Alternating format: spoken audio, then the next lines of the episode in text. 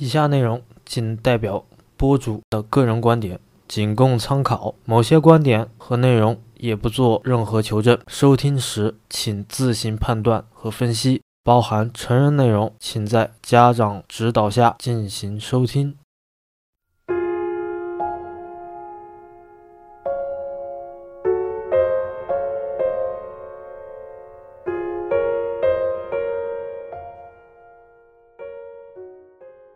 到有稿头电台的年度十佳电影推荐。经过我这段期间的反复的斟酌啊，我终于把我们这个二零一九年啊看过的一些电影啊做了一个个人的电影推荐，一共选了十部电影。这十部电影呢，也可以大家有针对性的去看。其次呢，就是快过年了啊，我们这个年度十佳电影推荐呢，也是为了给那些平时哎工作比较忙。然后呢，在这个七天假里面，哎，可以挑着去看一些比较有意思的一些影片吧。最主要的就是片荒啊这类的人群，就可以听听我这期要推荐的这十部电影了啊。首先要推的这个也是去年啊，二零一九年啊，在院线上映的这个电影叫《利刃出鞘》。这部电影我是做了影评的啊。我个人的推荐的理由是这个。我认为啊，这是今年的年度喜剧和年度悬疑电影啊。主要是这部电影给我看完的一个感受就是，这电影真的是带我溜了一大圈，把我溜的是团团转。我特别希望那些没有看过这部电影的人呢，你们可以被导演带着这个溜的感觉是什么的啊？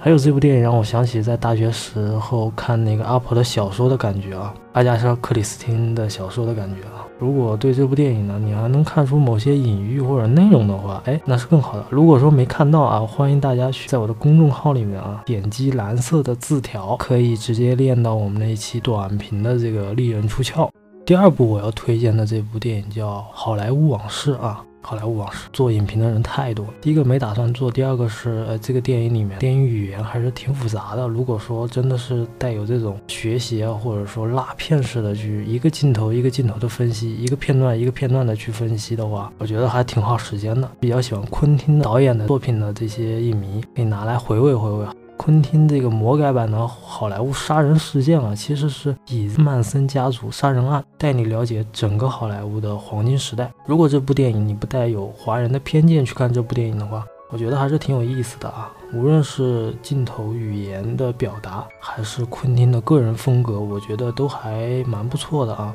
尤其是你在这部电影能看到这个小李子跟我们这个布拉德皮特啊两个人的飙戏，我觉得还是挺有意思的。所以《好莱坞往事》我还是推荐给那些比较喜爱昆汀作品的人，以及对好莱坞黄金时代有怀念感的这类人群。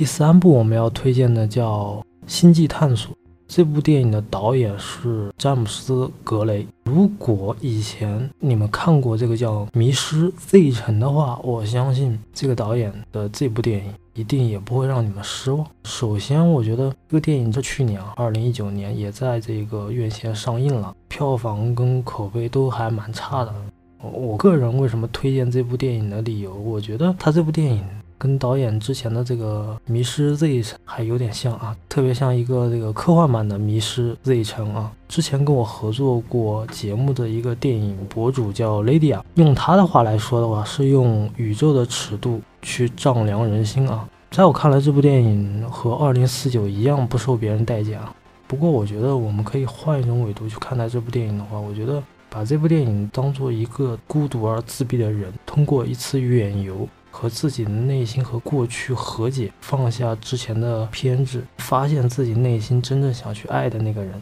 所以，在我看来，星际探索就是让一个人如何找到爱的故事，就是让一个对爱本来就不存有幻想的这么一个人，对爱又充满着信心啊。所以我个人觉得挺适合一个人去看。首先，它特别适合一个人看；第二个，我觉得这是一个跟孤独、跟自闭有关系的这么一个题材。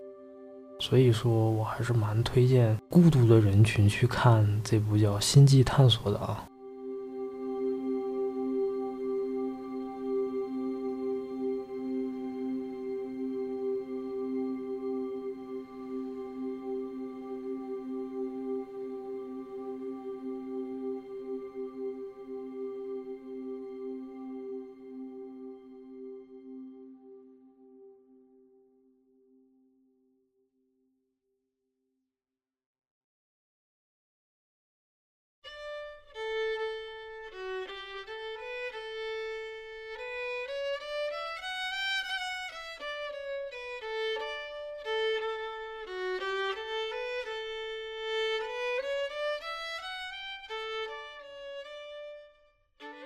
第四部电影啊，叫《遗失的环节》。去年二零一九年，我们也做过这个影评节目啊，当时是我一个人来做的，而且很庆幸啊，这部电影拿下了这个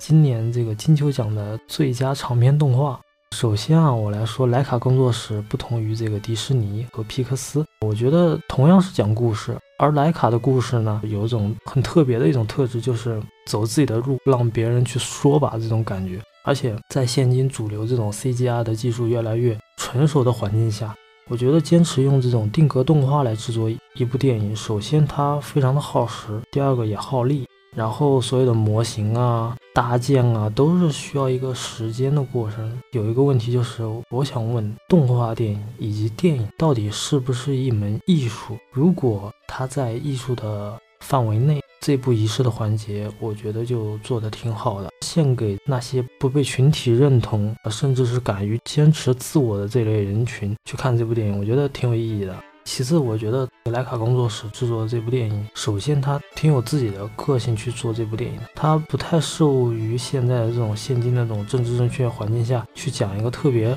政治正确的这么一个故事，它反而讲的就是一个人如何不被群体接纳。我觉得这部电影推荐的人群就是那些我本来已经在这个群体不被认可了，但是你想通过某件事想被那些群体所认可，我觉得这部电影你看完之后，你不会觉得你不再想被那些你想待的那个群体所认可，你只想走你自己的路。我觉得这个仪式的环节推荐给各类人群来看。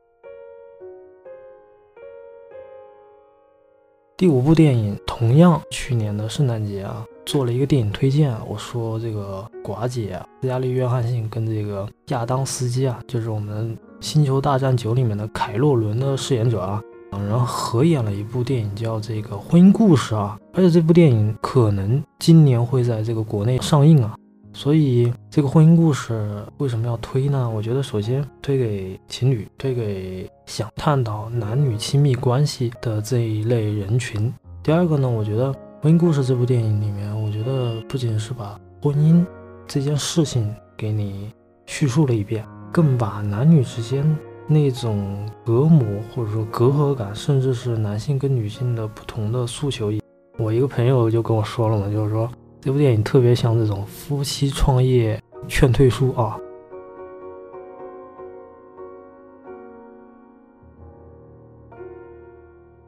然后第六部电影，别告诉他，这个电影是由美国的一家电影公司 A 二十四出品。这个电影公司，我之前在一期节目里面有着重的聊一下这个电影公司啊，我觉得。他在这个行业内算是一个很特立独行的这么一个电影公司啊，所以他出来的电影我都还是蛮喜欢的啊。首先，这个别告诉他这部电影是由这个华裔女性导演王子异执导啊，她的英文名也叫《呼噜王》。然后就是这个电影主要还是讲的一个很中国式的这么一个家庭故事。嗯，这个电影里面讲了很多东方的一些观念，西方的一些价值观念。这个电影特别适合陪着父母一起看。然后你在这个电影里面会看到很多你日常生活当中随处可以发生在你自己身上的任何事情，然后还是能产生很多共鸣感。然后所以这部电影我是很推荐跟家人一起去看啊，叫别告诉他。而且这部电影在一月十号啊，国内会上映，但是上映的话会有删减片段，所以如果觉得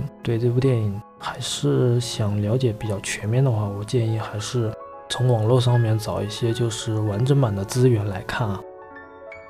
第七部电影就是《焦克小丑》这个电影，我们做了影评，是跟非严肃影迷 Lady 啊一起来做的这么一期节目啊。当时 Lady 跟我聊了很多关于纽约、美国的一些现状的一些问题，然后我个人觉得这部电影有极强的这种情绪渲染性。这个电影当时口碑呀，各方面还挺不错的啊。虽然两极分化挺严重的啊，还有一点就是它是这个漫改电影回报率是最高的这么一个电影。而且华金菲尼克斯，也就是凤凰叔，贡献了在保罗·托马斯·安德森，也就是 P.T.I 的大师这部电影中的本色出演，跟这个今年的这个韩国电影《寄生虫》有很多类似的一些地方，比如是讲。贫富差距啊，人与人之间的冷漠感啊，边缘人群啊，还有社会不公啊，还有现今环境下的一些道德困境啊啊！如果说这个电影里面就是讲的一个超级反派如何诞生，我觉得更应该讲这个世界是不是缺少一个像救世主一样的人，比如说是蝙蝠侠，或者是耶稣本人。